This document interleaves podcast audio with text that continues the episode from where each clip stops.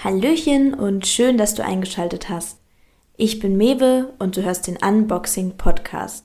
Der Podcast, bei dem keine Tabus existieren und wir alle versuchen, über den eigenen Tellerrand hinauszuschauen.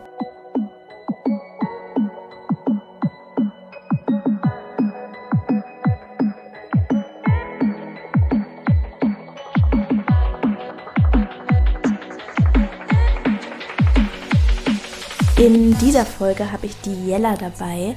Jella ist Sexexpertin, Intimitätscoach und Autorin. Und außerdem ist sie Gründerin von Lovebase, einer Online-Sexschule. Und ja, in dieser Folge dachte ich, ist es doch perfekt, Jella dabei zu haben, um einfach mal über das Thema Sexualität zu sprechen und darüber, wie man denn das eigene Sexleben mit einem ganz leichten Tool verbessern kann, und zwar mit dem Bewusstsein hinter der Sexualität. Das heißt, wir gehen auch ein bisschen auf das Thema Tantra ein, was ist Tantra und sprechen außerdem darüber, wie uns die Gesellschaft und unsere Erziehung geprägt hat in Bezug auf Sexualität. Wir sprechen also auch über Pornografie, wie wir zum Thema Pornokonsum generell stehen und was wir als Alternativen empfehlen würden. Und ich würde ganz gerne mit Jellas Leitsatz in diese Folge starten. Und zwar ist dieser guter Sex lässt sich lernen. Und ich finde den Leitspruch schon mal total gut, weil eben diese Tatsache, dass man etwas lernen kann, dass man nicht einfach von Natur aus ein Naturtalent ist und dass man mhm. geboren wird und in die Pubertät kommt und dann ja alles total gut gleich versteht. Das finde ich mhm. total wichtig, weil ich habe das Gefühl, dass jetzt halt gerade in meiner Generation, ich weiß nicht, wie es in anderen Generationen ist, aber dass gerade auch bei den Männern, dass immer alle so sind, ich muss das jetzt sofort können und alles mhm. sofort verstehen. Und deshalb ist es so wichtig, dass man halt alles lernen kann und dass man auch diese Bereitschaft hat, halt in das Lernen zu kommen. Ja, was ich da gerne dich zu fragen wollen würde, was hat dich so zu diesem Leitspruch bewegt? Mhm. Also du bist da wirklich gleich zum Kern gekommen, so. Und mhm. ich meine, ja, nicht umsonst habe ich das als Leitspruch, weil ich gemerkt habe, in meiner ganzen Arbeit ist diese Bereitschaft anzuerkennen, ich kann etwas lernen. Also es gibt kein irgendwie, ich mir, ich kann das nicht irgendwie und das bleibt jetzt immer so, und dass aber in den Köpfen vieler Leute so dieses Gefühl ist von entweder klappt es oder es klappt nicht. Und mhm. damit verbaust du dir natürlich alles, was an Lernen möglich ist. Und dass dieser erste Schritt sozusagen, okay, möglicherweise ist es ja etwas, was ich lernen kann. Und ich finde, ich vergleiche das oft mit Essen. Also, dass man irgendwie sagen kann, okay, ich esse gerne und essen wollen ist ein Grundbedürfnis so. Ohne das geht's nicht und das kriegen alle auch mit. Und auch wenn ich sehr gerne esse, heißt das überhaupt nicht, dass ich gut essen kochen kann. Also, dass diese Idee immer so ist, so bloß weil ich es gerne mag oder weil ich Sex toll finde oder weil ich weiß, es fühlt sich gut an oder hat sich schon mal gut für mich angefühlt, sollte ich das können.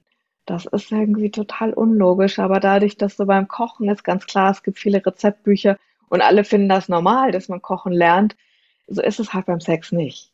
Und dadurch, dass wir in so einer Kultur leben, die ganz viel Sex zeigt, aber nicht wirklich über Sex in der Tiefe redet, vergessen Leute das. Und gerade auch was du sagst, so wenn du nicht, wenn du dich aufwächst und erstmal anfängst, du merkst, es ist nicht von alleine super und du hast diese Haltung nicht, so, dann hast du einen total schlechten Start. Weil du irgendwie dann rumexperimentierst, möglicherweise denkst, ah, na gut, vielleicht beim nächsten Partner und irgendwann dann dahin kommst und das gerade bei Frauen immer beliebt so dieses, na, dann bin ich wahrscheinlich zu doof, zu irgendwie irgendwas so. Und also dann fängt das an, damit sich selbst irgendwie die Schuld zuzuschieben. Und das ist echt total schmerzhaft. Und das dauert oft etliche Ansätze und so auch bei mir so, ne, dass ich irgendwie so vor mich hingelebt habe und das, was ich erlebt habe, als, ah ja, so ist das wohl genommen habe. Und irgendwann mehr oder weniger durch Zufall drauf gekommen bin, dass da was zu lernen ist. Und als ich die Spur hatte, da habe ich dann weitergemacht. Aber es hat bis 30 gedauert, bis ich die Spur hatte. Und das hat sich so bewahrheitet für mich, dass ich das immer wieder erlebt habe. Auch, auch wenn ich natürlich danach immer mal gedacht habe, jetzt habe ich es raus. Und dann ging ich so, äh, nee, auch wieder lernen. Und deswegen ist das so wichtig für mich und ein zentrales Element in meiner Arbeit.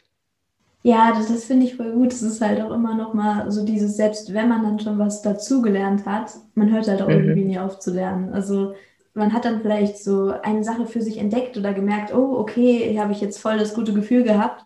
Und trotzdem, mhm. so, man ist noch lange nicht am Ende. das ja. ist halt immer so die Sache. Ja, aber um nochmal auf das Beispiel mit dem Essen zurückzukommen, es schmeckt ja auch nicht jedem dasselbe so. Und das fand ich auch im Nachhinein voll interessant zu sehen, dass es je nachdem auch, mit wem man die ersten Erfahrungen macht, ist man ja schon geprägt. Mhm. Und wenn man sich dann nicht mit der eigenen Sexualität auseinandersetzt, dann findet man ja nie heraus, was für ein Essen man überhaupt mag. Also ja. auch nochmal so dieses, dieses eigene Erforschen, glaube ich, ist auch eine sehr, sehr wichtige Sache.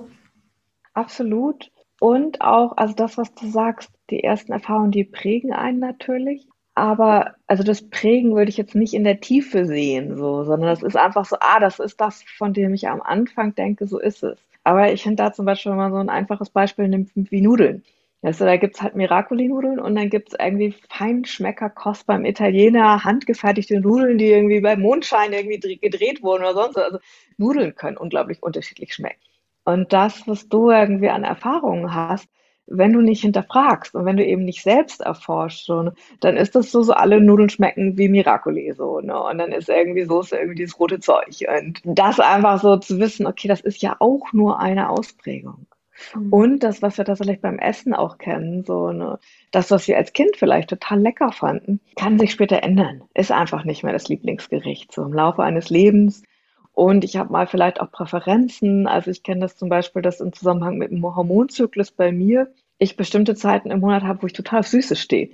Und dann andere Zeiten, wo ich da relativ dran vorbeigehen kann. So und einfach weiß, ah, okay, es gibt einfach unglaublich viele unterschiedliche Dinge, die Einfluss haben. Und das ist in meinen sexuellen Präferenzen genauso. Und das Zweite, und da habe ich jetzt nicht so einen Vergleich mit Essen parat, aber dass ich gemerkt habe, je nachdem, mit wem ich Sex habe, gibt es wie so eine Resonanz in mir. Also, dass ich auch immer wieder merke, bestimmte Menschen ticken bestimmte Seiten von mir an. Und wenn ich diese Menschen nicht getroffen hätte, würde ich diese Seite vielleicht nie erleben. Würde ich einfach gar nicht wissen, okay, wenn mir jemand so und so begegnet, dann fühlt sich das so an. Wenn mich jemand auf die Art berührt, mit diesem Menschen fühlt sich das gut an. Also zu wissen, dass meine Präferenzen halt, wenn ich zusammen mit jemand anders Sex habe, dass die natürlich auch eine Resonanz sind auf das, was mhm. wir zusammen kreieren. Und nicht, ich stehe immer da drauf und das ist immer nie was für mich, sondern das auch zu wissen. So, das ist nicht dieses Objektive, das ist gut, genauso wenig wie es das beim Essen gibt. Also da wieder passt es so, ne? dass man einfach nicht sagen kann, ja, nee, das ist eine super Pizza für alle. So, ne? Manche ja. finden das total doof, was da drauf liegt, und andere finden es super.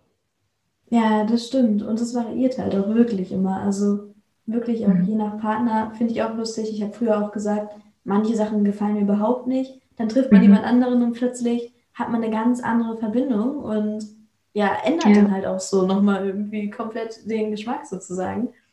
Ja, und ich finde, das wirft so ein bisschen auch so ein Licht darauf, dass Sex nicht nur eine physische Angelegenheit ist. Weil sonst könnte man ja sagen, so da draufdrücken und das funktioniert. Oder da nicht draufdrücken, weil das funktioniert nie so. Mhm. Und dass da klar ist, so, nee, das, was im Zwischenmenschlichen, und das kann man als Energie bezeichnen oder als Schwingung oder als Chemie oder, also das ist mir an sich relativ egal, was für Worte man dafür nimmt, aber dass sich da was entwickelt auch und dass eins und eins halt was Drittes gibt und nicht nur irgendwie so, ah ja, das ist Individuum A, Individuum B und die müssen jetzt bloß lernen, wie Individuum A und B funktioniert, sondern diese Zusammenkreation ist ein ja. wichtiger Anteil. Ich finde, da hast du auch schon eine ganz gute Überleitung zum Tantra gemacht dass halt mhm. auch nochmal die Energie zwischeneinander wichtig ist oder halt auch das Bewusstsein dahinter. Das hat mich an Tantra schon immer fasziniert, dass es halt wirklich darum geht, dass man bewusst Sex hat und nicht einfach nur so körperlich und das war's so, also mhm. sondern dass da halt einfach eine tiefere Ebene hinter ist. Könntest du da mal so für alle, die den Tantra jetzt so gar nicht sagt, könntest du da mal so einen Überblick zu geben? Tantra, da verstehen unterschiedliche Menschen was ganz Unterschiedliches drunter und es ist auch, es passt alles da rein. Also Tantra ist eigentlich eine riesige Philosophie, die irgendwie mehr als 4000 Jahre alt ist und in sowohl im Hinduismus als auch im Buddhismus als Kultur gepflegt wurde. Und was davon bei uns besonders ankommt, weil es so anders ist als unsere Religion, als unsere Kultur, ist, dass Sexualität nicht als notwendiges Übel betrachtet wird, sondern in beiden Kulturen als eine Möglichkeit zur Erleuchtung zu gelangen. Und jetzt aber nicht, indem man möglichst viel Sex hat, sondern auch bestimmte Qualitäten und bestimmte sowohl geistige als auch körperliche Übungen und das Ganze auch in einem größeren Kontext. Und wir haben einfach im Westen, glaube ich, so viel Nachholbedarf, auf Sexualität freundlich zu gucken und auf so eine Art eben, wo Körper, Geist und Seele verbunden sind, dass das quasi so aus dem Tantra rausgeholt wurde und besonders als tantrisch angesehen wird. Es ist noch ein bisschen mehr, was jetzt auch den Podcast sprengen würde. Aber eben auch für mich ist gerade in diesem Kontext das zentrale A, dass Sexualität nicht als isoliert betrachtet wird, auch nicht nur als Trieb oder als rein körperliche Angelegenheit, sondern eben als Zusammenspiel von Körper, Geist und Seele und auch eben als ein energetischer Vorgang. Also wo es nicht darauf ankommt, dass ich das wie eine Gymnastikübung möglichst gut beherrsche, sondern dass ich tatsächlich mit meiner Aufmerksamkeit genauso da bin, dieses Bewusstsein, was du auch schon ansprachst, und dieses ganz im Moment wahrnehmen.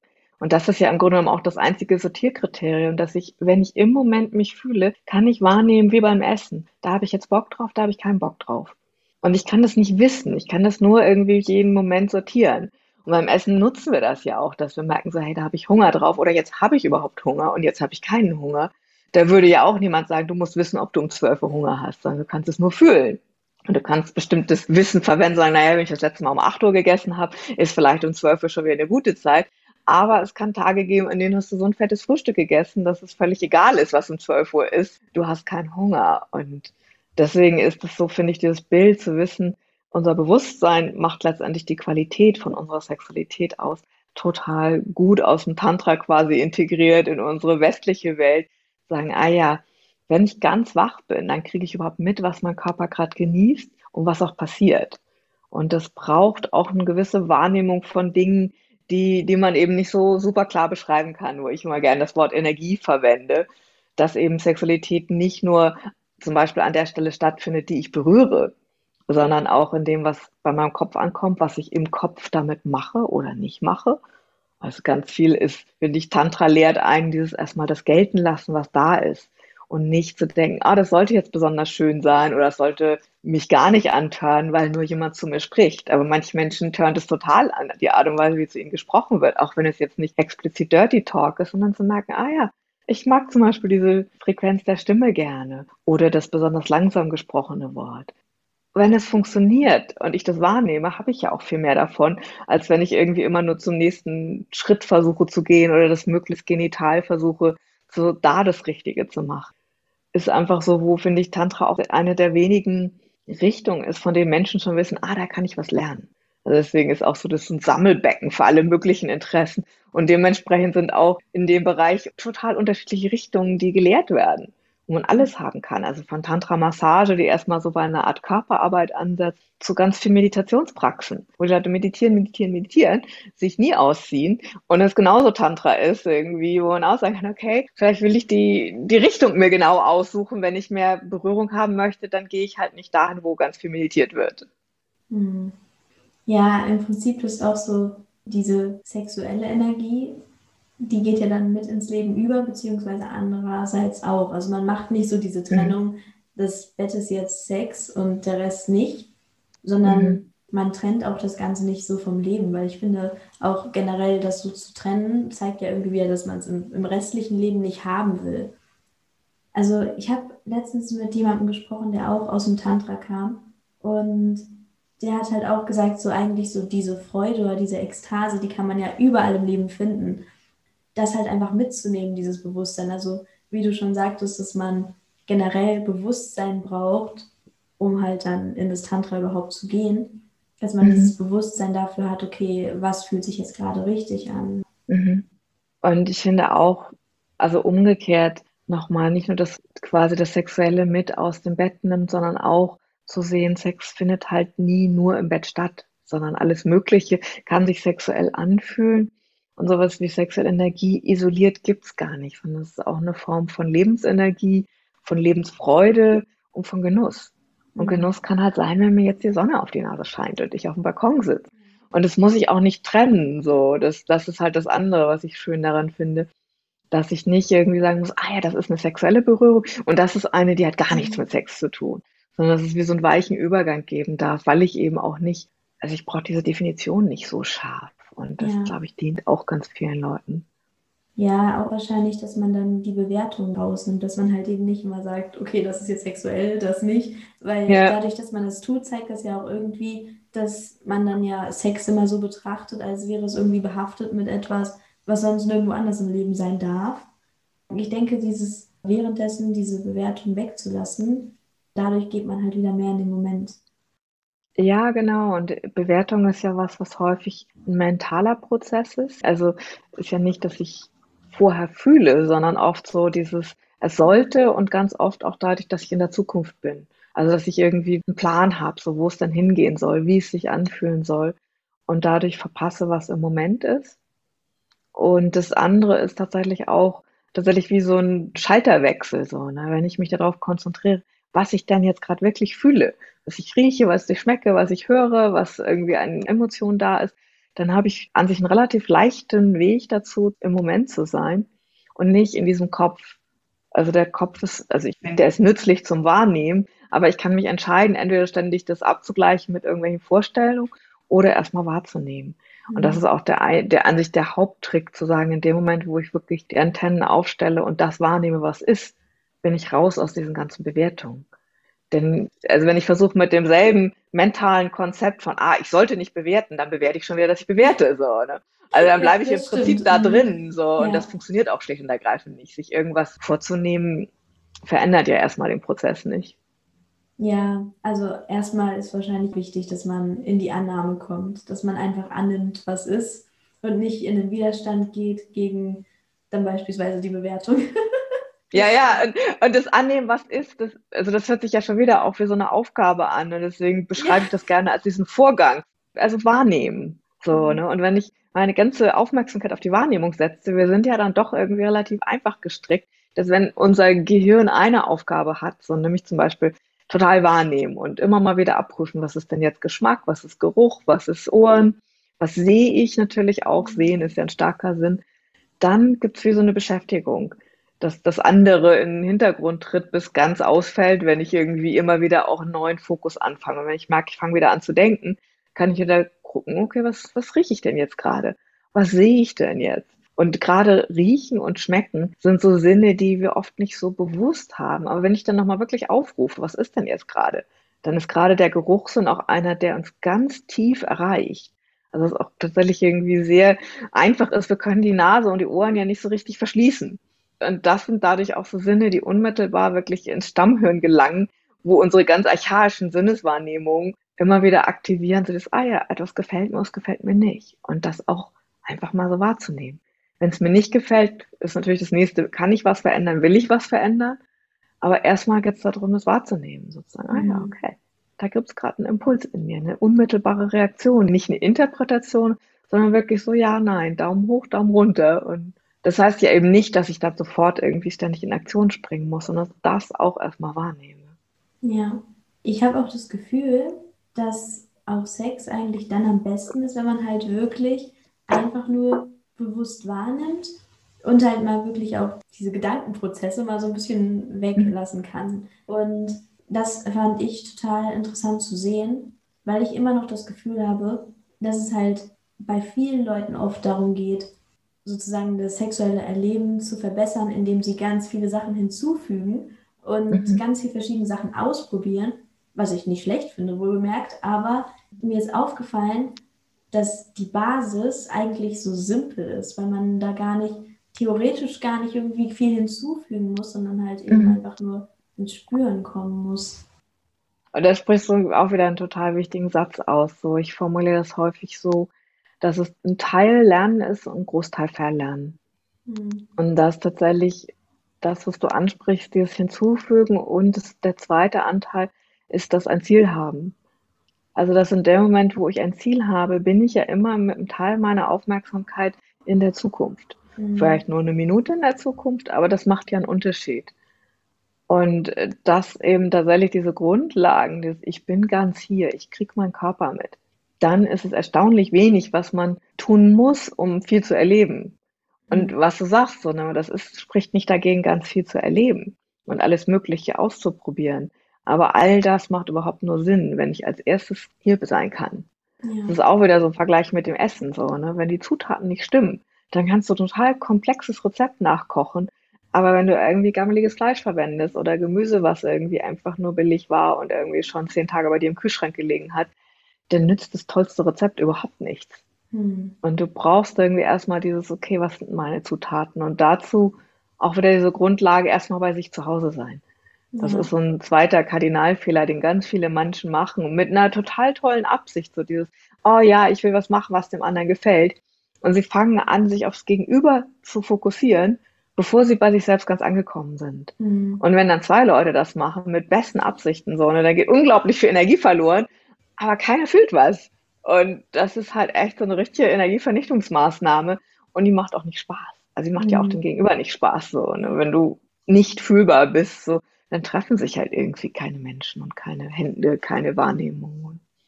Ja, das kann man auch wieder so gut mit Essen vergleichen, finde ich. man kann mhm. so viel mit Essen vergleichen. Ähm, es, es lohnt sich total. Das ist wirklich so. Auch beim, beim Essen ist es ja im Prinzip genau dasselbe. Mir ist auch mal aufgefallen, wenn ich irgendwie einen Film gucke und gleichzeitig esse. Am Ende habe ich dann gegessen und ich habe es gar nicht geschmeckt. So. Und es mhm. hat sich so gesehen dann nicht so richtig gelohnt. Also natürlich, man ist irgendwie satt, aber man mhm. hat es gar nicht erlebt. Und ja. genauso würde ich sagen, ist das beim Sex halt auch. Wenn ich nicht mal wirklich Bewusstes habe, sondern irgendwo anders bin und wenn ich jetzt an die Wandfarbe mhm. denke oder sowas, dann geht die Intensivität verloren. Man, man merkt das einfach irgendwie gar nicht so genau wie beim Essen. Ich kann dann zum ja. Teil gar nicht mehr mich erinnern, dass ich das gegessen habe. Ja. Das finde ich halt total interessant, dass es einfach nur dadurch, dass man Bewusstsein dann auf die Körperbereiche legt, man kann ja schon allein Bewusstsein darauf legen, wenn jetzt nur der Arm berührt wird oder so. Aber wenn man mhm. Bewusstsein darauf legt, wird halt alles mhm. sofort mhm. intensiver. Ja, und da gibt es wirklich auch zwei ganz einfache Tricks so. Das eine ist das Atmen. Also wenn ich merke irgendwie, ich kriege das nicht hin und ich finde es total schwer, irgendwie nur beim Arm zu sein oder so, ist tatsächlich so, sich selbst zu regulieren, indem ich tief und langsam atme. Und tiefer wird es automatisch, wenn ich auch mit in den Bauch atme. Und das macht ganz viel auch auf einer physiologischen Ebene. Also dass unser Nervensystem sich beruhigt. Äh, wenn ich tatsächlich in so einem Anspannungsmodus bin, dann ist das sozusagen der Flucht- und Kampfmodus. Hört sich jetzt wilder an, als es ist. Aber ganz viele Menschen kommen halt ständig da rein, wenn sie versuchen, es richtig zu machen. Also, oh Gott, funktioniert das jetzt? Ist das das Richtige? Gefällt das? Und dann bist du an sich ständig in so einer Art Overdrive irgendwie, die das Nervensystem aber auch auf so einem flirrigen Niveau hält und die Wahrnehmung herabsetzt. Weil wenn ich kämpfen oder fliehen muss, dann interessiert es nicht, ob es sich gerade gut anfühlt auf meinem Arm. Und deswegen ist dieses Atmen irgendwie langsamer ja. atmen und da kann man sich selbst ganz einfach regulieren. Und es mhm. wirkt vielleicht am Anfang ein bisschen künstlich, bewusst atmen, aber es ist dann auch wieder ganz einfach, ist auch wieder gut, um mit dem Kopf nicht irgendwo zu landen, wenn ich einfach zum Beispiel den Atem mitzähle kann ich beim Einatmen und beim Ausatmen machen. Und es ist so ein ganz einfaches Mittel, um ins Jetzt zu kommen. Und das Zweite, wenn ich das Gefühl habe, ich kriege gerade nicht mit, was passiert, ist tatsächlich so quasi Zeitlupe einzuschalten. Also langsamer zu werden, bis ich es mitkriege. Und das ist tatsächlich so was, was wir in anderen Bereichen total kennen. So, ne? Wenn man so tolle Naturdokus sieht und sieht so, wie sie einen Flügelschlag von irgendeinem abgefahrenen Insekt verlangsamen, bis man so sieht, wie so total hübsche Flügel irgendwie flattern. Wie immer denkt, ja, natürlich, da weiß man das, dass man das einfach langsamer macht und dann kann man es beobachten. Und dann kann man es wirklich auch in die Details mitkriegen. Aber bei Menschen ist gerade bei Sex, und da glaube ich, sind Filme einfach auch ein schlechtes Vorbild, so, ne, wo alles immer ganz schnell, ganz wild und ganz toll ist. So, ne? Mhm. Und zu merken, so, mh, mm, ein paar Sachen davon sind aber in der Realität nicht so, dass man es einfach sich erlauben kann, auch langsamer zu werden und dass es dann nicht langweilig wird, sondern dieses, ah, okay, jetzt kriege ich wirklich mit, was passiert. Jetzt merke ich, wie sich die Hand bewegt. Und ich, ich finde dieses Bild wunderbar, so beim Film gucken, irgendwie zu merken, ich weiß noch nicht, was ich gegessen habe und die Tüte ist leer und ich weiß, es ist irgendwie in meinem Körper, aber nicht, weil ich es genossen habe. Mhm. Ja, ich finde also auch gerade dieses langsam machen, was du nochmal ansprichst, das finde ich auch erstmal total schwer, das wieder so zu verlernen. Ich glaube auch tatsächlich für die meisten Jungs oder Männer wahrscheinlich noch schwerer, weil halt eben ja der Porno-Einfluss das halt schon irgendwie anders darstellt. Mhm. Und ich habe das auch häufig gehört, wenn ich gesagt habe, okay, können jetzt einfach mal langsamer sein und bewusster, dass dann erst kam, hä, das spüre ich ja gar nicht. Was ganz lustig ist, weil ich finde, eben, wenn man bewusster reingeht, dann wird ja alles intensiver. Aber ja, dieses Thema Slow Sex finde ich, das ist ein super wichtiges Thema, weil ich glaube, viele Leute halt da gleich Vorurteile haben, eben von wegen, es ist dann nicht intensiv oder man merkt mhm. da nichts. Ja, dabei, also ich kann sagen, ich sehe das anders. mhm. ähm, vielleicht möchtest du da auch noch mal ein bisschen mhm. sagen zu dem Thema. Also ich glaube, es gibt tatsächlich ein bisschen gerade in der Reaktion Unterschied zwischen Männern und Frauen, wie du das auch schon sagst, so, dass Männer sich das oft angewöhnt haben und das hat ganz viel mit der Art der Selbstbefriedigung zu tun. Und auch da eher so eine traurige Geschichte, dass halt in unserer Gesellschaft das immer noch verpönt ist und Jungs oft, wenn sie das entdecken, anfangen es ganz früh zu verheimlichen, so, ne, weil sie nicht erwischt werden wollen. Aber erwischt werden sagt ja auch, okay, meistens haben sie halt dann irgendwie einen blöden Kommentar gekriegt oder irgendwie sogar ein Verbot oder was auch immer, jedenfalls nichts, was sie ermutigt. Und dadurch haben sich insbesondere irgendwie Jungs oft so angewöhnt, auf Schnelligkeit zu gehen. Also dieses schnellen Orgasmus zu kriegen. Und das ist ja eine Gewohnheit, die dann schon irgendwie zig Jahre geübt wurde, wenn sie vielleicht das erste Mal irgendwie mit dem Gegenüber Sex haben. Und dann zu merken, ah ja, das ist so eine typische Sache, die man verlernen müsste, weil schneller nicht besser ist. Mhm. Und das ist tatsächlich auch eine Erfahrung, die man erstmal machen muss. Aber wenn Schnelligkeit so eingeübt ist und Schnelligkeit mit Intensität gleichgesetzt wird, dann ist tatsächlich erstmal so eine Angst, okay, dann geht vielleicht auch eine Erektion weg und das ist dann das nächste Drama, was so aber auch als Angst geprägt ist, wo man sagen so, ja, wenn sie weggeht, kommt sie auch irgendwann wieder so. Ne? Das kennen wir doch eigentlich. Aber dieses Gefühl, nee, guter Sex geht immer nur bergauf, was die Erregungskurve angeht. Und mhm. da gibt's ganz viel zu lernen. Und Slow Sex ermutigt das. Und die Art und Weise, wie ich das auch speziell gelernt habe und auch selbst lehre inzwischen, ist tatsächlich bewusst in die andere Richtung zu gehen. Also zu merken, selbst wenn ich all das riskiere, es gibt keinen Orgasmus, es gibt keine Erektion, kann es doch gut sein. Und das ist erstmal eine Erfahrung, die total mindblowing ist für ganz viele. So, die sagen, hä, hätte ich ja gar nicht mitgerechnet. Aber ich kann die nur machen, wenn ich es ausprobiere. Und mhm. das ist quasi der Mutschritt, so, wo auch ganz klar ist, da braucht es echt Verlernen und Lernen in, in so einem großen Package-Deal. Und gleichzeitig auch zu merken, ah ja, wenn ich mich dann dahin traue, dann entlastet es auch total weil das ganze Tun, Machen und auf eine spezielle Art und Weise sein zu müssen, fällt weg. Und es findet dann sowas statt wie, ich sage das oft, das ist wie so ein Lautstärkeregler. Also dass Menschen, die gedacht haben, sie fühlen nichts, wenn es langsam ist, dann merken, ah ja, nee, es ist nur ein feiner Hinhören. Und dann fühlen sie ganz viel. Quasi, es ist so ein bisschen, als würde man die ganze Zeit sehr salzig essen. Dann findet man das irgendwann normal oder auch gerade mit süß, also finde ich, dass ich, ich habe immer mal Monate im Jahr, wo ich aufhöre, Zucker zu essen. Und wenn ich danach wieder Schokolade esse, dann denke ich mir so, wow, das ist ein Overkill, so, ist ja super süß. Aber zu merken, ja, meine Geschmacksnerven waren total daran gewöhnt. Ich bin jetzt niemand, der so die ganze Zeit salzig ist, aber manche Leute, die zum Beispiel geraucht haben und dann aufhören zu rauchen, haben halt irgendwie vorher ganz viel Salz in die Essen gekippt immer und merken dann plötzlich, ah ja, die Geschmackknospen verändern sich. Und es braucht aber auch die Erlaubnis, das zu tun. Also in dem Fall muss man vielleicht aufhören, Zucker zu essen oder zu rauchen und dann zu merken, ja, aber da ist eigentlich ganz viel. Und ich gebe dem Körper wie so eine Chance, sich wieder dran zu gewöhnen, indem ich mal diese ständige, irgendwie heftige weglasse. Und beim Slow Sex ist es genauso. Und es gibt dann quasi so als Geschenk auf der anderen Seite noch dieses, ah ja, ich krieg so einen Geschmack davon, wie Energie in meinem Körper läuft, ohne dass ich so viel tue. Und dann zu merken, oh, da passiert ganz viel und ich muss gar nicht irgendwie die ganze Zeit Aktion machen und tun und machen, sondern das passiert von alleine, wenn ich es lasse. Und ich komme in so eine Art Flow. Und ich brauche nicht ständig dieses höher, schneller, weiter, sondern ich kann das einfach quasi geschehen lassen und meinen eigenen Impulsen folgen. Und dann entsteht wieder auch so was Freies, was mal ganz ruhig ist und vielleicht mal ganz wild ist, aber was nicht mehr dieses hat, ich muss was tun. Und ich muss dann das nächste tun, weil sonst wird es langweilig. Mhm. Und das ist, finde ich, das große Lernen im Slow Sex und im Tantra könnte man auch sagen. Es gibt immer wieder diese Aspekte, wo sich die beiden auch berühren, begegnen, auch wenn sie nicht ein und dasselbe sind. Mhm. Das ist halt wirklich so dieses immer so schnell machen, denke ich, das ist halt auch häufig eben davon bewegt, dass immer der Wunsch dann ist, okay, ich möchte jetzt einen Orgasmus kriegen oder ich muss einen kriegen, das ist ja auch häufiger mhm. so die Sache. Und mhm. dann deshalb allein schon immer so diese Geschwindigkeit, weil ansonsten wäre die auch gar nicht notwendig, weil wo will man denn hin? Ja. das genau das ist halt eben der Punkt. So.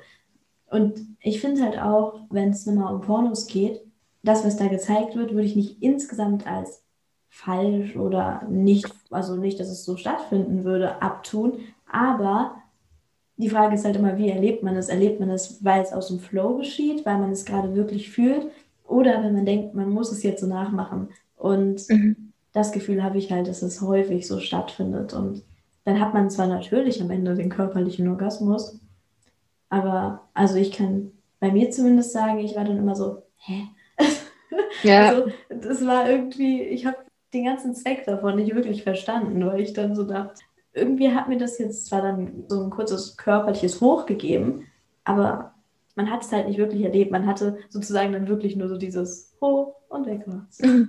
Ja. Und das ist halt irgendwie, ja, das, wie es einfach häufig, denke ich, so angenommen wird, weil es halt so vorgelebt wird. Also in dem Pornos. Mhm. Und auch da würde ich gerne wieder differenzieren. So, ne? Es gibt ja super viel unterschiedliche Pornos. Und der Mainstream-Porno ist genau das, was du sagst, irgendwie, so dass ich denken würde, äh, und aus meinen Augen betrachtet, so, ich habe altersmäßig vielleicht auch so relativ spät angefangen, überhaupt Pornos zu sehen und bin da alles andere als bewandert und habe aber immer gemerkt, so dieses, die irritieren mich, weil ich das Gefühl habe, das, das sieht nicht nach Spaß aus. Und was in meinem Gehirn passiert ist so, dass es eine Erregung gibt, die sehr losgekoppelt ist von meinen Emotionen.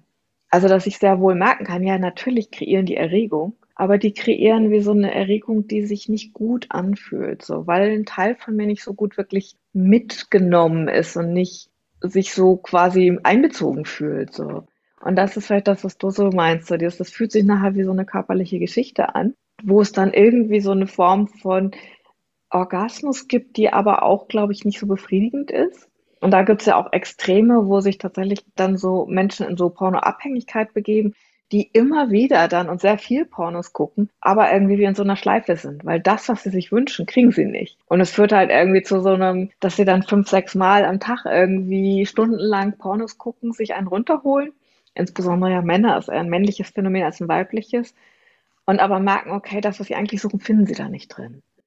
Und da sind ja auch diese zwei Sachen so, ne? Die Suche finde ich total verständlich. Dieser Wunsch nach Lust, dieser Wunsch nach so einem körperlichen Erleben, dieser Wunsch nach Genuss. Aber die Erfüllung, das ist so ähnlich wie wenn ich Hunger habe und Zucker esse. So, ne?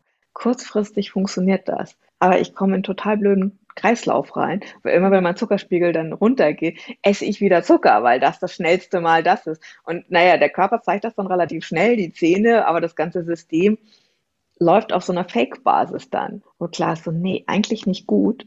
Aber wenn ich das wiederhole und in dieser Spirale drin bin, ist es gar nicht so einfach, da wieder rauszukommen. Insbesondere, wenn mir Infos fehlen. Aber das andere auch so, wenn ich meinen Körper darauf konditioniert habe, dann denkt er so, läuft es. Und bei Pornos ist tatsächlich ganz oft das Problem, dass es so dargestellt wird, als wäre das die Realität. Und kein Sex, der im Porno so dargestellt wird, ist ja in Wirklichkeit so die benutzen auch Gleitmittel, die benutzen irgendwie auch irgendwie Safer Sex zum Teil oder nehmen irgendwie Medikamente, um sich da irgendwie dann entsprechend vorzubereiten. Und die machen eben auch ganz viele Praktiken, die dann zusammengeschnitten werden, als würde das mal eben so funktionieren. Und das ist so ein bisschen so, als würde man aus einem Actionfilm Autofahren lernen. So. Ne? Das sieht da auch so aus, als könnte man das machen. Aber ist nicht so und wäre auch nicht irgendwie das, was irgendjemand tun wollte mit seinem Auto. Und dann gibt's halt andere Pornos, wo ein anderer Schwerpunkt auch drauf ist. So, und wo ich denke, so, ah ja, wenn man Pornos gucken möchte, dann kann man durchaus die wählen, aber die sind dann in der Regel nicht kostenlos. Ja. Und das ganz klar ist, okay, der Zugang dazu ist dann schwieriger. Und trotzdem ist es, finde ich, wichtig zu sehen, die Sehnsucht dahinter ist total verständlich, aber als Bildungsmaterial taugen sie nicht.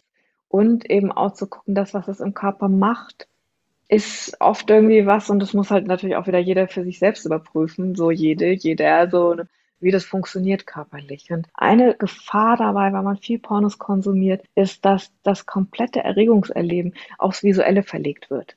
Das heißt, irgendwie für mich funktioniert dann Erregung über das, was ich sehe. Und dadurch, dass die Realität in der Regel mit den Pornos nicht mithält, so, ne, ist dann irgendwie wie so die Realität langweiliger, weil es mit Anfassen kriege ich kaum mit, so, weil ich ja immer auf den visuellen Kick mhm. warte, so. Ja. Und dann denke ich so, ah, dann funktioniert die Realität nicht mehr. Und dann wird es tatsächlich ziemlich blöde. So, dann haben halt auch gerade, da gibt es irgendwie auch Studien zu, dass immer mehr junge Männer Erektionsprobleme haben, weil sie halt irgendwie die Realität nicht mehr so geil finden wie das, was sie gesehen mhm. haben. Und das ist ein typischer Bereich von verlernen müssen auch. Wo klar ist, okay, ich muss dann wieder erstmal in meinem Körper ankommen. Ich muss dann erstmal wieder lernen, wie es sich anfühlt, wenn mich jemand berührt.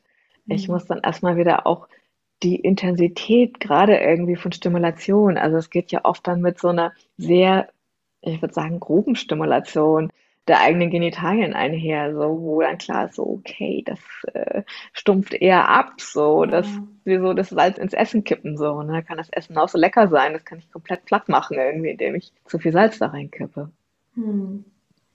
Ja, also man sollte Pornos auf jeden Fall nicht, denke ich, zum Lernen nutzen, aber das ist halt genauso wie bei Kindern ja auch. Man lernt dadurch, dass man vieles nachmacht. Und da man das halt sonst nirgendwo, zumindest meistens nicht kostenfrei, irgendwo vorgemacht kriegt, hat man dann diese Quelle. Ich muss sagen, ich persönlich war da jetzt nie großartig interessiert dran. Also ich habe mir jetzt, glaube ich, wirklich mhm. einmal angeguckt, um zu wissen, was sich der Rest der Welt anguckt. Und dann war ich so, nicht so mein Ding.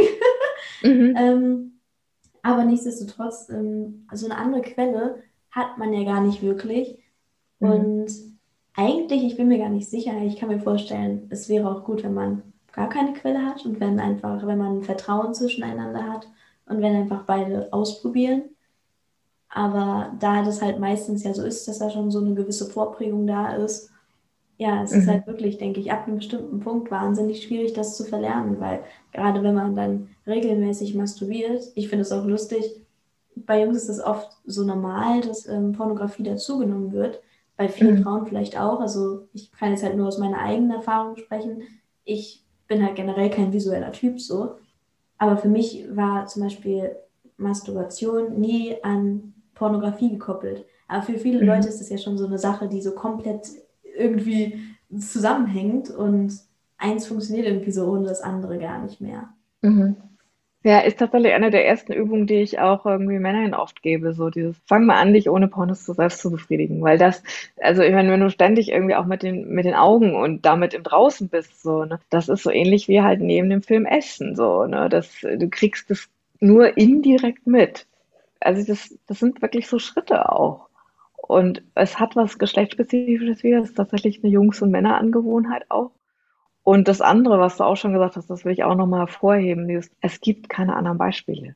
Also keine ist, keine ist jetzt so. Es gibt wenig Pornos, die tatsächlich irgendwie Leute zeigen, die Spaß dabei haben, würde ich sagen. Die in der Regel halt nicht kostenfrei auf, auf den klassischen Plattformen sind, so. Und es gibt aber auch, finde ich, von der sexuellen Bildung her, gibt es immer noch so einen Fokus darauf, okay, es wird Verhütung irgendwie besprochen, es werden Geschlechtskrankheiten besprochen, das war's. Aber es wird dir halt irgendwie nicht über Blasen, Lecken, Vögeln, alles Mögliche erzählt, mhm. was du machen kannst, so, ne? Und was Spaß machen könnte und was vielleicht auch Schritte dahin sind, zu sagen, hey, probier doch erstmal das und dann irgendwie das oder guck doch mal genau, wie sich das und das anfühlt. So, es wird nicht konkret genug geredet. Mhm. Und ich, das kann ich ja auch sagen, also wo ich ansetze mit Bildung, ist ja auch nicht irgendwie für Teenager geeignet. Und meine Zielgruppe ist halt auch eine andere, weil ich gemerkt habe, okay, in der Regel kommen Leute zu mir, die schon deutlich älter sind, einige sexuelle Erfahrungen haben und gemerkt haben, das kann nicht alles gewesen sein. Und es bräuchte aber quasi genauso Menschen, die irgendwie eine ganz positive Art haben und aber auch detailliert über Sex zu reden. Und es bräuchte halt auch die Erlaubnis dafür. Aber ich sehe zum Beispiel, ich werde total wegzensiert von Instagram, Facebook, mhm. YouTube und, und ich rede darüber so, ne? Bei mir ja. sieht man auch keine nackten Körper. Ich habe Zeichnungen so, ne? Und werde trotzdem so wegzensiert. Und dann denke ich immer so, ja, kein Wunder so, ne? Wenn jede Form von sexueller Bildung mit Pornos gleichgesetzt wird, dann machen die Leute gleich Pornos, weil damit kann man Geld machen. Ja.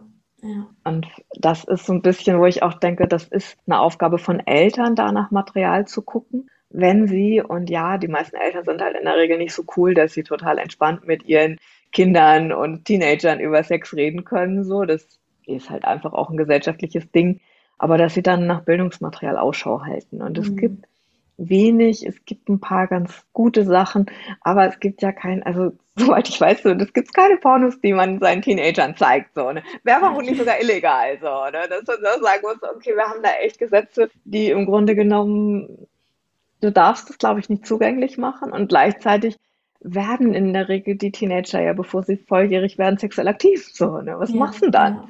Ja. Und dass die dann natürlich irgendwie sich untereinander natürlich doch auch meistens Pornos irgendwie zuspielen oder zeigen oder zumindest mhm. Bilder hin und her schicken, so, ne? Ist auch so. Wir haben da so eine ganz komische Situation, wo klar ist, alle suchen sich alles zusammen und es gibt ja auch irgendwie ganz viele Quellen. Und es gibt ja auch ganz viele tolle Quellen, so, ne? Aber du kannst nicht davon ausgehen, dass du da von alleine drauf stößt, sondern ja. erst stößt du auf die Quellen, wo Geld mitverdient wird und da, wo kommerzielle Interessen hinterstecken, das ist jetzt meistens nicht so das hochwertigste Bildungsmaterial. Hm, das stimmt. Ich muss auch sagen, das ist mir halt auch auf Instagram aufgefallen, dass halt immer so viel zensiert wird. Und das wurde ja jetzt sogar noch mehr verschärft. Und ich folge ja da auch wahnsinnig vielen Leuten halt eben, die in die Richtung was machen. Und mhm. das passiert halt auch andauernd, dass dann Bilder rausgenommen werden, dass die Reichweite eingeschränkt wird. Und ja, ja ich finde es halt super schade, weil genau was du schon sagtest, ich finde auch im Aufklärungsunterricht, da hat man dann gehört, wer hat nicht schwanger und wer hat nicht krank. und das war's. Also bei mir zum Beispiel war das erstmal total angstbehaftet, das ganze Thema, weil alles, was mhm. ich damit verbunden habe, war halt Achtung, Achtung, Achtung. ja. überhaupt nicht irgendwie, äh, ja, was kann man da jetzt Schönes erleben oder ist das überhaupt was Schönes? Für mich war das ganz am Anfang sogar als ich zum ersten Mal mitbekommen habe, dass es sowas wie Sex gibt, da war das für mich, so wie es mir damals transportiert wurde in der Schule, war das etwas, wovor ich Angst hatte und wo ich sogar gesagt habe, ich möchte das nie machen. Weil ich wirklich dachte, Mensch, so, das ist mir zu viel Risiko. Und ja, ja das finde ich dann halt wirklich schade, wenn halt einfach die ganzen anderen Punkte, und es ist eigentlich so umfangreich, das Thema, wenn da so gar nicht wirklich Quellen vorhanden sind weil das Interesse ist ja auch eigentlich da ab einem bestimmten Alter. Also das finde ich wirklich schade, so dass das noch nicht so im Kommen ist. Ich würde es mir eigentlich so auch wünschen, dass es in den Schulen einfach sowas gäbe, dass einfach da so mit mehr Offenheit alles ganz genau erklärt wird, weil mhm. es wird ja sowieso praktiziert und ähm, mhm. ich denke mir halt auch, da es ja jeder macht, also ich finde auch immer so dieses Tabu von wegen, man sollte nicht drüber reden, ich denke mir so fast, also es gibt natürlich Leute, die mögen tatsächlich keinen Sex, aber fast jede Person hat ja Sex. Also warum sollen wir alle so tun, als würde das nicht stattfinden? Das ist äh, irgendwie. Das ist eine der fetten gesellschaftlichen Doppelmoralen. Und ich meine, das ist tatsächlich, da gibt es so ganz krasse Studien aus der USA, so, die haben ja irgendwie tatsächlich mehr dieses, diese Bewegung, so kein Sex vor der Ehe. Mhm. Also wo man in Deutschland irgendwie noch denkt, so, äh, wer, wer, wer sind solche bescheuerten Ideen so, ne? Aber die haben das und die haben halt eine höhere Schwangerschaftsrate bei Teenagern und mehr Geschlechtskrankheiten. Weil die halt irgendwie, die sagen, wir machen das gar nicht und dann werden sie gar nicht informiert, so, ne? Und das ist, natürlich machen die es trotzdem so, ne? Also es ist halt ein total nochmal die Doppelmoral auf die Spitze getrieben. Aber genau das, was du sagst, so, ne? Wir bräuchten das und ich finde, ein ganz guter Weg, der in die Richtung geht, ist tatsächlich zu sagen, für Sexualkunde holt man externe Leute dazu, die das hauptberuflich machen und hoffentlich gut da drin sind. Weil für Lehrer ist es oder Lehrerinnen ist es oft eine Überforderung und dann ist es halt dementsprechend schlecht. Und da wieder auch der Appell an Eltern, sich da nicht auf die Schule zu verlassen, weil es gibt zum Beispiel von der Anmalene Henning dieses Make Love irgendwie Aufklärungsbuch, was echt gut gestaltet ist so und wo ich auch immer Eltern sage, so, lasst das rumliegen erwartet nicht, dass die Kinder das irgendwie von euch irgendwie so mit breitem Danken, Danke irgendwie annehmen, sondern lass es rumliegen so. Ne? Und dann gibt's aber so eine, so, so eine Zugangsmöglichkeit. Mhm. Und einfach zu wissen, es braucht diese Quellen, weil sonst gibt's halt andere und wahrscheinlich deutlich schlechtere Quellen. Mhm. Und das andere, was du sagst, so, ne, dieses es ausprobieren dürfen. Das ist ja das andere. Ich weiß zum Beispiel, dass meine Eltern mich am liebsten ausquartiert hätten, so als ich, und das war an sich total mutig von mir, mit Ansage das erste Mal mit meinem Freund Sex haben wollte. So, ne, der sollte halt dann bei mir übernachten, was gleich gesetzt war. Ja. War aber in dem Fall, glaube ich, auch die Idee. So, ne? Und, und dass das aber echt irgendwie so war. Also, also am liebsten hatten sie es halt ignoriert. So, ne? Und ich auch gedacht, okay, ich habe mich da komplett selbst drum gekümmert. Aber ich durfte dann wenigstens irgendwie quasi bei mir zu Hause sein. Die Eltern von meinem Freund, der zwei Jahre älter war als ich, da durfte ich nie übernachten. Einfach weil die das komplett ignorieren wollten. Ne? Und ich auch gedacht, ja, was, wenn du zwei solche Eltern hast, so, ne? dass du dann eine beschissene Situation hast, so, ne? Und mhm. dass du dich vielleicht schlechter um Safer Sex kümmerst, wenn du schon die Situation total unsicher ist, so, ne? Ja, denkst du, ey, das ist auch so eine Armut, so, ne? Wo mir das so wehtut, zu sagen, so, ey, die Eltern irgendwie, weil aus eigener Unfähigkeit, aus eigenem Ignorieren, so, ne? Machen sie irgendwie so eine schwierige Situation für Teenager, die sowieso sich erstmal zurechtfinden müssen. Ja. Und dass ich da denke, wow, da dürfen wir echt alle ein bisschen wachsen. Und wenn es dann ein Problem der Eltern ist, kann die sich ja auch Beratung und Unterstützung holen. Mhm. Also wenn man merkt, so, wow, da fährt man gegen eine Wand und das kann man sich nicht vorstellen oder das kann man nicht erlauben, das dann irgendwie nicht zum Problem der Kinder zu machen, sondern ja. als eigenes Problem anzuerkennen, zu sagen, so, wo muss ich denn da mal hingucken? Was ist meine Befürchtung? Was ist meine, hm, so die eigene Geschichte, mit der ich da vielleicht konfrontiert bin?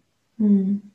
Mhm. Ja, absolut. Ich denke halt auch, dass sich sozusagen dieses Schamgefühl oder dieses Tabugefühl nicht immer übertragen sollte. Weil sonst ist es halt mhm. wirklich so, Generation von Generation wird es irgendwie so weitergegeben. Und wenn man da einfach mhm. mal einen Cut machen könnte und sagen könnte, okay, dadurch, dass sich Leute eben bewusster damit auseinandersetzen, söhnen sie mhm. sich so mit diesen Konditionierungen aus. Und ja. dann wird es halt eben nicht weitergegeben. Ja, und es hat auch einen Quereffekt. Weißt ja. du, also in dem Moment, wo eine Person das macht, ist es die Generation, die folgt, aber es ist auch die Freundin, das soziale Netzwerk. Also es ist, ist total das wert, das zu tun. Und das ist Teil meiner Arbeit so, dass ich merke, ja, es ist nicht egal, was ich mache. Mhm. Und natürlich hat es positive Effekte auf meinen Sex, aber es hat halt auch irgendwie dieses, oder oh, verändert sich was. Und das ist ja. deswegen wie so eine größere Wirkung, von der ich indirekt immer wieder auch Rückmeldung kriege. So dieses, ja, das macht einen Unterschied, wenn jemand wie du oder jemand wie ich da positiv drüber redet und auch mit so einer Bewusstheit drüber redet. Hm. Ja, das ist mir auch aufgefallen. Also man beeinflusst natürlich auch irgendwie dadurch das Umfeld ein bisschen. Und mhm. das führt mich jetzt auch schon so zu meiner letzten Frage, weil ich merke gerade, wir haben schon wieder, schon wieder lang geredet. Ähm, und zwar die Menschen, die jetzt vielleicht merken, okay, da ist noch mehr oder sie gehen noch nicht so bewusst mit dem Thema um. Beziehungsweise, ich würde sagen, es gibt so eine Art von Sex, die man, wenn man nicht so bewusst sozusagen immer hat, also wenn man da nicht bewusst mhm. hinterfragt, was gefällt mir, dann kann es auch schnell sein, dass man in so einem, in so einem Strudel ist mhm. und immer dasselbe macht und das ist mhm. okay, aber es ist irgendwie so, hm, also irgendwas fehlt. Irgendwie weiß man mhm. so richtig, ja, authentisch fühlt sich das für einen noch nicht an. Mhm. Bist du da so konkret Tipps für Menschen, die sagen, okay, eigentlich möchte ich mich bewusster damit auseinandersetzen oder auch, wenn man mhm. jetzt in der Beziehung ist, also wie kann man da zusammen vielleicht mehr erforschen?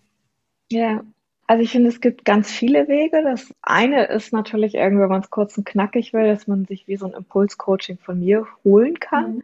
Dass ich natürlich irgendwie so an der Quelle sitze und ganz, ganz viele Richtungen kenne, ganz, ganz viele, also so auch Markierungen kenne, einfach so, wo Leute stehen und was ich sagen könnte, von dem Punkt, das nächste irgendwie wäre das oder guck doch mal dahin oder probier doch mal dieses aus.